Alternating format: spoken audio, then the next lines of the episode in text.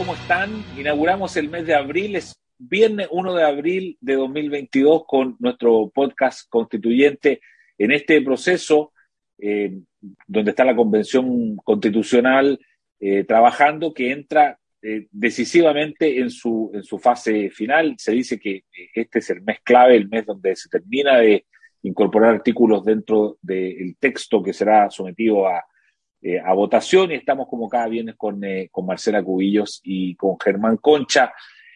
Marcela Cubillos, como cada viernes, ¿cuáles son para ti los hitos de esta semana que termina en la convención?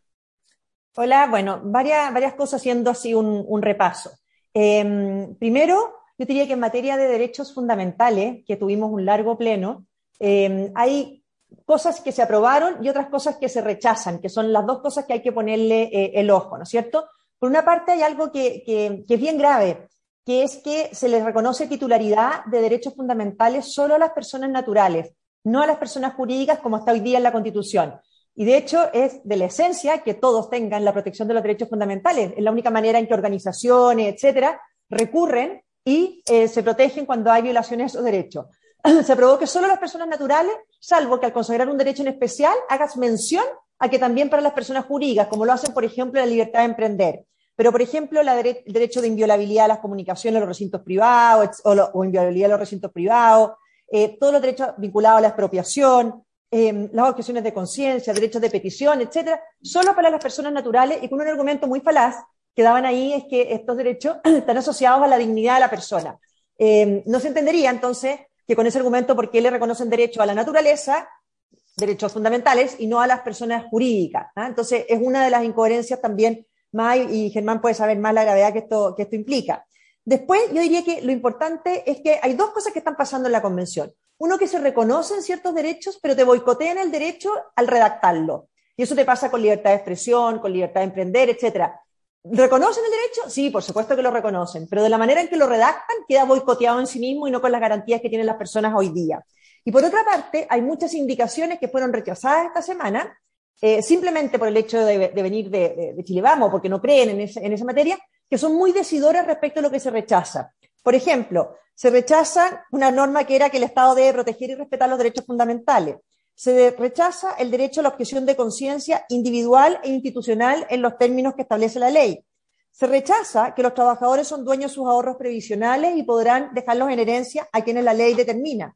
Se rechaza que el Estado no puede, en caso alguno, expropiar los fondos previsionales. Entonces, acá cuando vemos que se rechaza la indicación, o sea, la norma popular, ¿no es cierto?, de con mi plata no, que buscaba efectivamente asegurar y reconocer que los trabajadores son dueños de sus fondos, que ellos pueden elegir quién se los administre. Se rechaza esa iniciativa popular. Al mismo tiempo se aprueba normas que vienen de no más AFP, pero se rechazan también indicaciones que van dirigidas a resguardar los ahorros previsionales.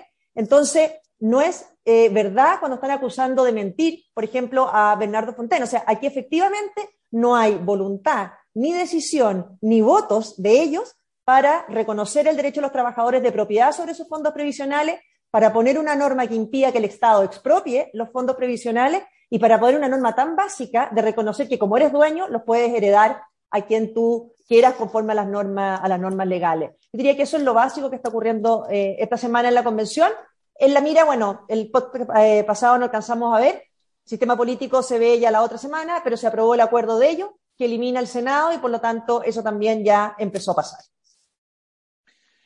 Ya, clarísimo, Marcela. Sí, próxima semana va a ser eh, del sistema político de todas maneras, ¿no? Y, vamos a entrar de, eh, de, cabeza en eso.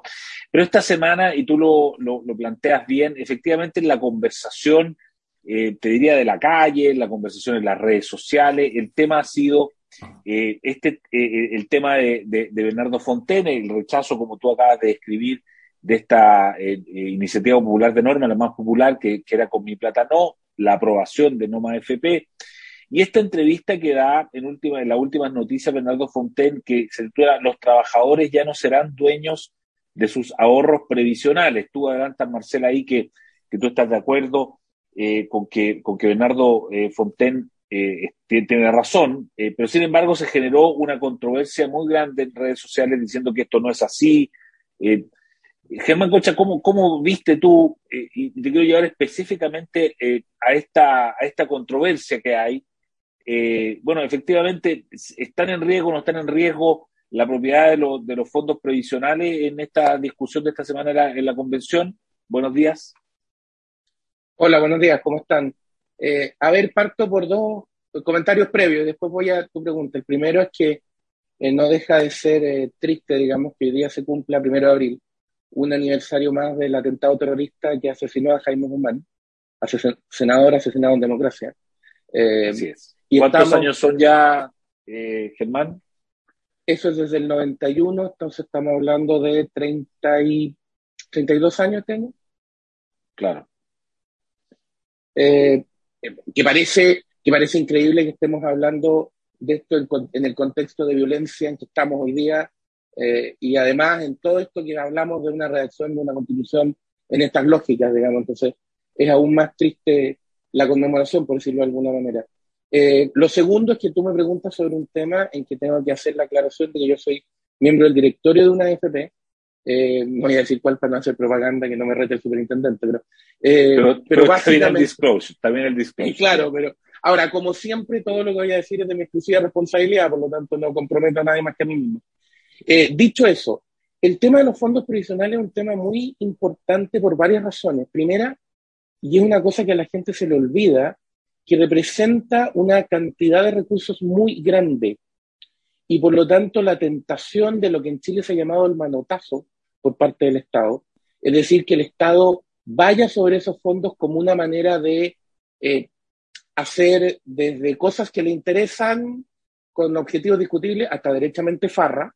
Eh, es muy grande. Lo que pasó en Argentina es una demostración de que esto no es cuento ni campaña del terror, son cosas que pasan efectivamente.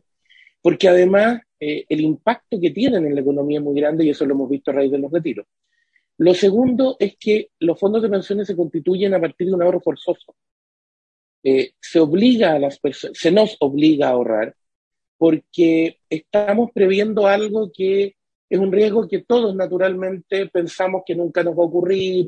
Eh, entonces todos aplicamos la lógica de preferir el consumo presente a ahorrar para el futuro. Una explicación simple está dada por un cuento infantil, la de los tres chanchitos, digamos. O sea, la sociedad, si tú la dejas, si nos dejas van a ser cada vez menos los tenchitos que construyan la casa de cemento bien ordenada, etcétera, y que, y que inviertan correctamente, etcétera. Entonces, eh, esa es la razón de que te obliguen a ahorrar. Ahora, la pregunta es, ¿te obligan a ahorrar y qué pasa con esos fondos?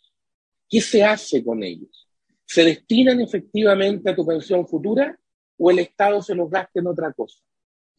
Porque cuando a ti te dicen, mira, no, es que vamos a ver un sistema de solidaridad, en que las platas van a ir a un pozo común, la pregunta es, a ver, pero si eso existió en Chile, si los sistemas de reparto existieron en Chile, las platas iban a pozos comunes, y el resultado es que para inicios de la década del 70, esos sistemas estaban quebrados, no había plata, y las pensiones había que pagarlas con impuestos, porque esos fondos se habían malgastado.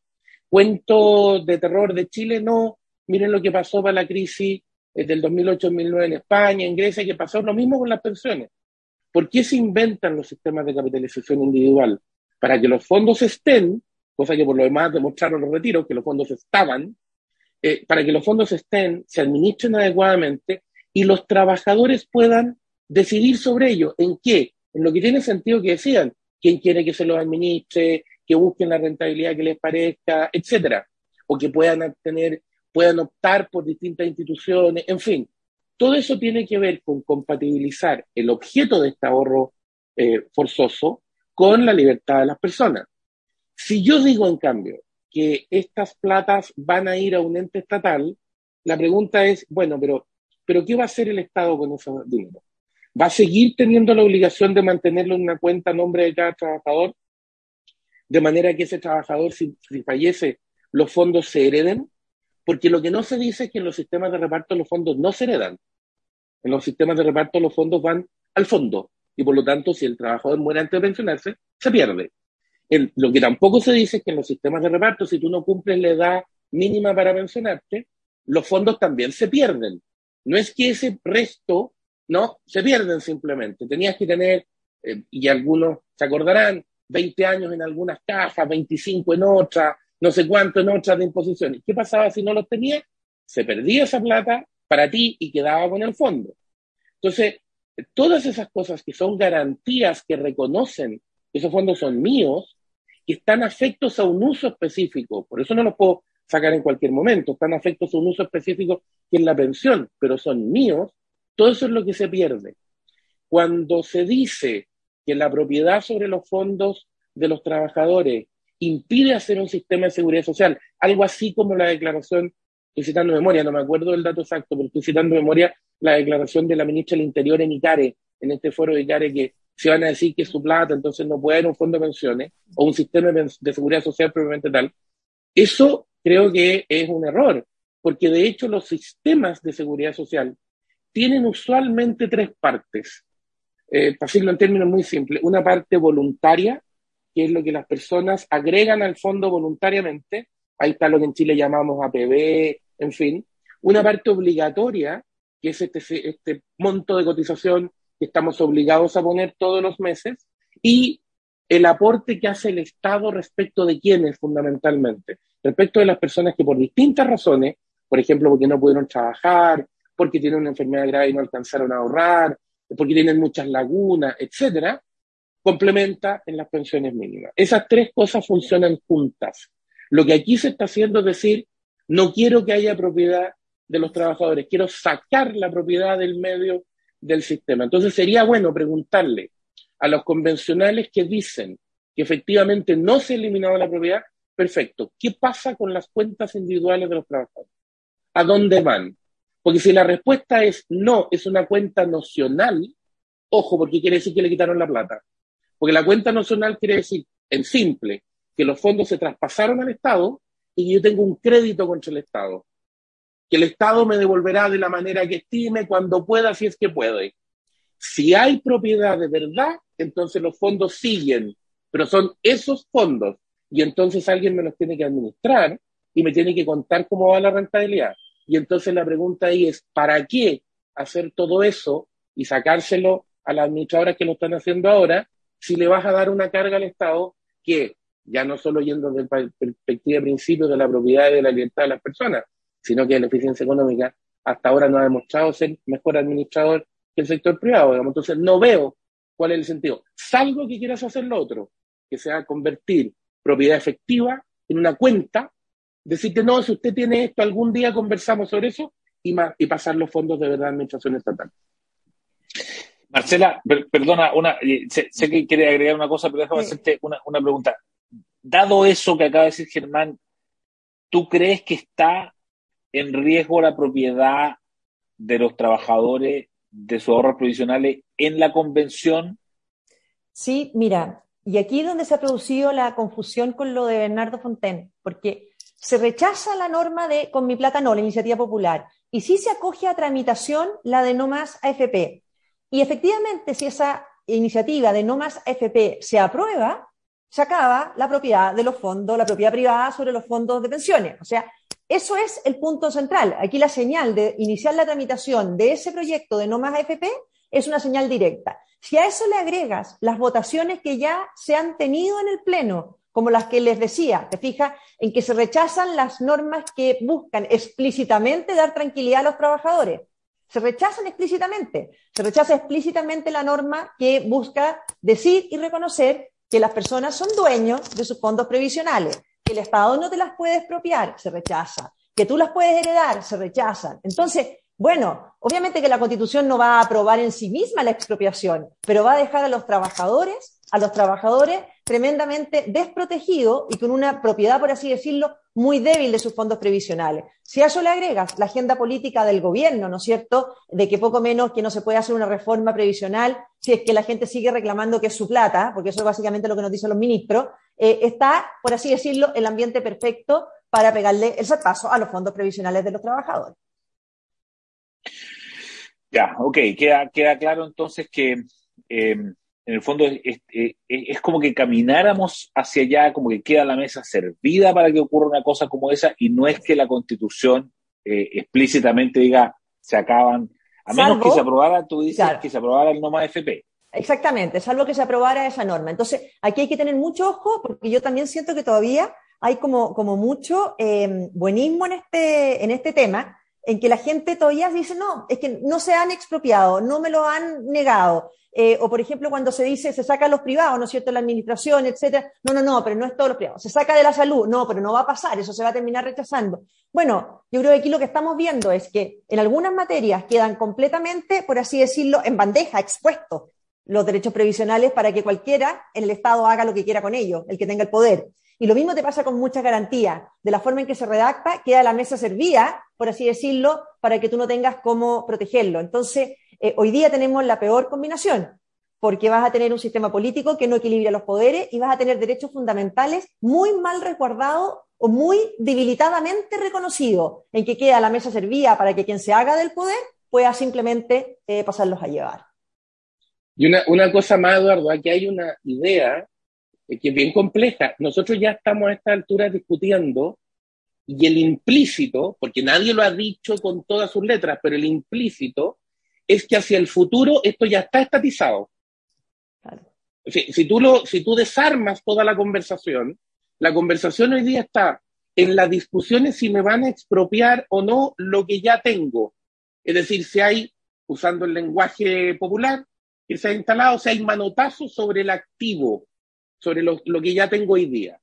Pero el implícito es que sobre los flujos, eso ya los entregué. No me preguntaron, pero ya están entregados, digamos, porque, porque hay una idea de que hacia adelante todo lo que venga en las cotizaciones futuras va a ir a algún tipo de ente estatal. O sea, eh, la discusión está mucho más acotada y por eso que, como dice Marcela, es mucho más peligroso, porque ya ha sido avanzando hacia un sistema en que tú dices, no, la propiedad sobre los fondos para afuera entonces la administración privada para afuera, entonces te dicen, mire, como gran cosa le voy a reconocer que no le es propio lo que ya tiene.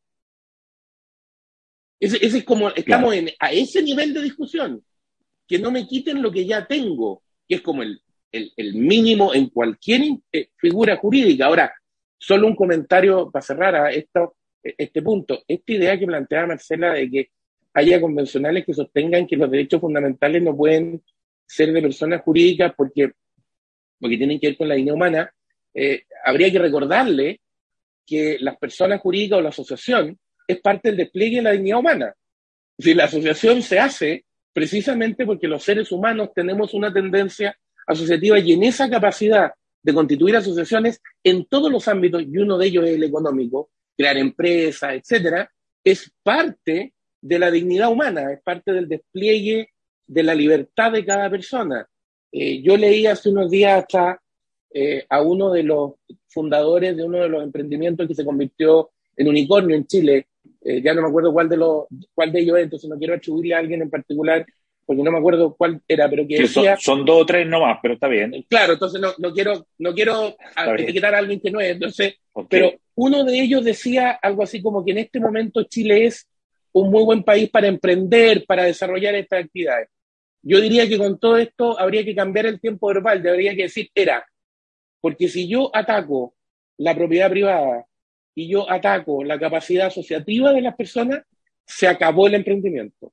Porque si no tengo propiedad privada y por lo tanto no puedo administrar mis recursos en el emprendimiento y no tengo capacidad asociativa, entonces no tengo cómo emprender. Por eso cuando te dicen cuál es el secreto de que Estados Unidos, este país que sería para, para algunos de los convencionales, por lo que están diciendo, algo así como el lugar de la perdición, sea el gran imán de los emprendedores, una de las respuestas básicas es porque se respeta la propiedad privada y porque se respeta la sociedad.